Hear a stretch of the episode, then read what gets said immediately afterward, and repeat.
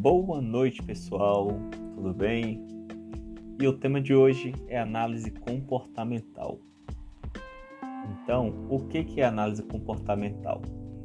A maioria das análises que eu tenho visto é, coachings fazendo, principalmente os coaches, empresas de seleção, ela é baseada no modelo de trabalho desenvolvido pelo Dr. William Malton Marston, que é o modelo DISC de análise comportamental, certo? Então, de acordo com o Dr. William, para examinar o comportamento dos indivíduos em um determinado ambiente, existem quatro fatores. Então, esses quatro fatores determinam ali como que é o seu comportamento. E esses quatro fatores são a dominância, a influência, a estabilidade e a conformidade, certo? Então, dentro desses quatro fatores, tem a variação, tem a variação de pontuação ali, ele determina em qual desses fatores você é, tem mais influência qual que te domina mais, digamos assim, né? Então, desses quatro fatores e o que eles significam, a dominância ela é relativa a pessoas que lidam com problemas e desafios, certo? Como que elas lidam com esses problemas e desafios? A influência ela é relativa a como que a pessoa lida com pessoas e influencia os outros, certo? A estabilidade ela é relativo a como a pessoa lida com mudanças e qual o seu ritmo. E a conformidade ela, ela é relativo a como a pessoa liga com, lida com regras e procedimentos que são estabelecidos pelos outros, certo? Então, é, são quatro fatores muito importantes. E como que é feito esse teste? Esse teste ele é feito com a associação de palavras. E com essa associação de palavras, no final você vai ter uma pontuação para cada fator desses. Então você vai ter uma pontuação para dominância, vai ter uma pontuação para influência, vai ter uma pontuação para estabilidade e uma pontuação para conformidade, certo? E falando um pouquinho de cada fator. Então, é, pessoas que têm uma alta pontuação no fator dominância são pessoas que são muito ativas, a lidar com problemas e desafios. Então, muitas vezes dali elas são até descritas como egocêntricas, diretas, ousadas, dominadoras, exigentes, energéticas, determinadas. Então, nesse, se você tem um alto, uma alta pontuação nesse fator, que é o fator D, a dominância, você é bem ativo aí nessas áreas, certo? A influência ela, pessoas que têm altas pontuações na influência, elas gostam de influenciar, isso é meio que óbvio, né? É, elas gostam de influenciar os outros através de conversas, atividades, e elas tendem a ser muito emocionais, emocionais mesmo. São, elas são descritas como entusiastas, persuasivas, convincentes, amistosas, comunicativas, confiantes e otimistas.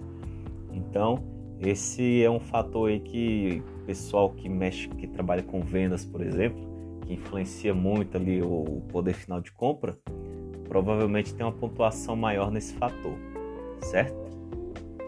O próximo fator é a estabilidade. Então, pessoas que têm altos pontos, alta pontuação nesse fator, elas apreciam um ritmo constante. Elas gostam da segurança, não gostam de se arriscar muito, elas não têm, não são muito propícias a mudanças, elas não gostam muito de mudanças ali, certo?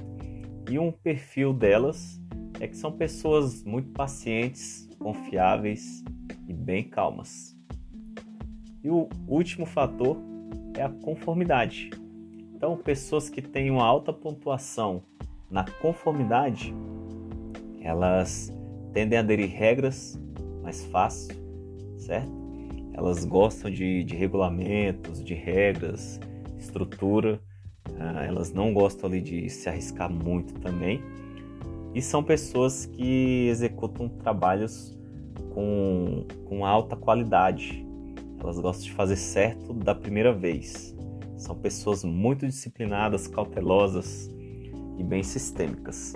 Então, esses foram, esses são os quatro fatores da análise comportamental DISC, tá?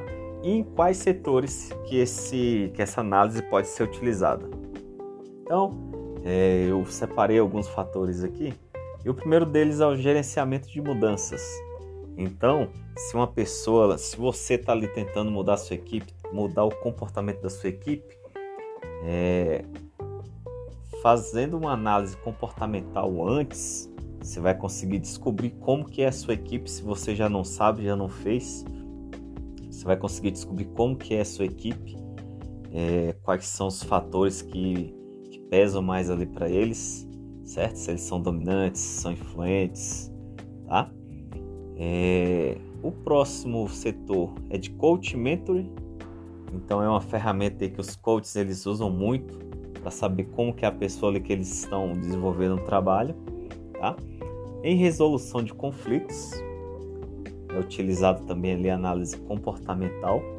Então se você tem uma equipe lá que, que briga muito, é, que não dá certo, não conseguem trabalhar juntos, aplica o, análise comportamental, que aí você vai ver como que é a sua equipe.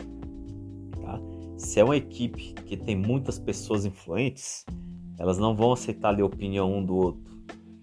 Então ali você vai conseguir identificar e tomar aí uma atitude para melhorar isso daí na equipe, certo? O próximo setor é o setor de contratação e seleção.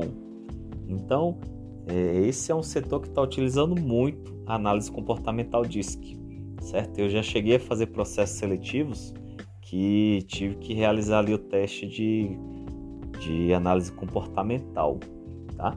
E assim, no, no meu ver, é uma coisa bem bacana de se fazer e de ser aplicado também, porque daí você consegue identificar se aquela pessoa tem realmente aquele comportamento que você precisa, tá?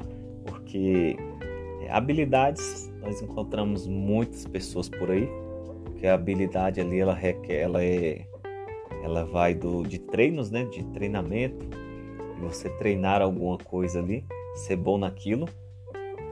Já o comportamento é um pouquinho mais difícil de mudar, né?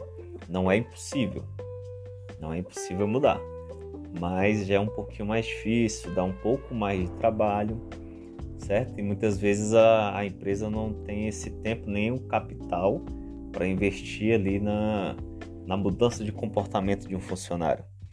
Então, muitas vezes elas preferem desligar o funcionário. E é uma coisa que acontece muito hoje no mercado é isso. A pessoa, ela é contratada pelas suas habilidades, certo? Pelas coisas que elas sabem fazer ali. E são demitidas por comportamento. Eu já presenciei algumas algumas vezes aí e inclusive de pessoas que estavam eu sou da área de vendas é, a pessoa estava ali é, de ponta na, na, nas vendas, a, que mais vendeu, e por conta do comportamento dela, a pessoa ser desligada, entendeu? Então isso acontece, acontece bastante, certo? Em treinamentos de vendas, também é utilizada a análise comportamental. E por último, na produtividade certo? Na produtividade, o que, que seria? No planejamento de reuniões e projetos com estilos diferentes. E aí é onde entra ali a análise, certo? Com estilos diferentes de comportamento. Então, se é uma pessoa que gosta de influenciar muito com outra pessoa, não vai dar muito certo.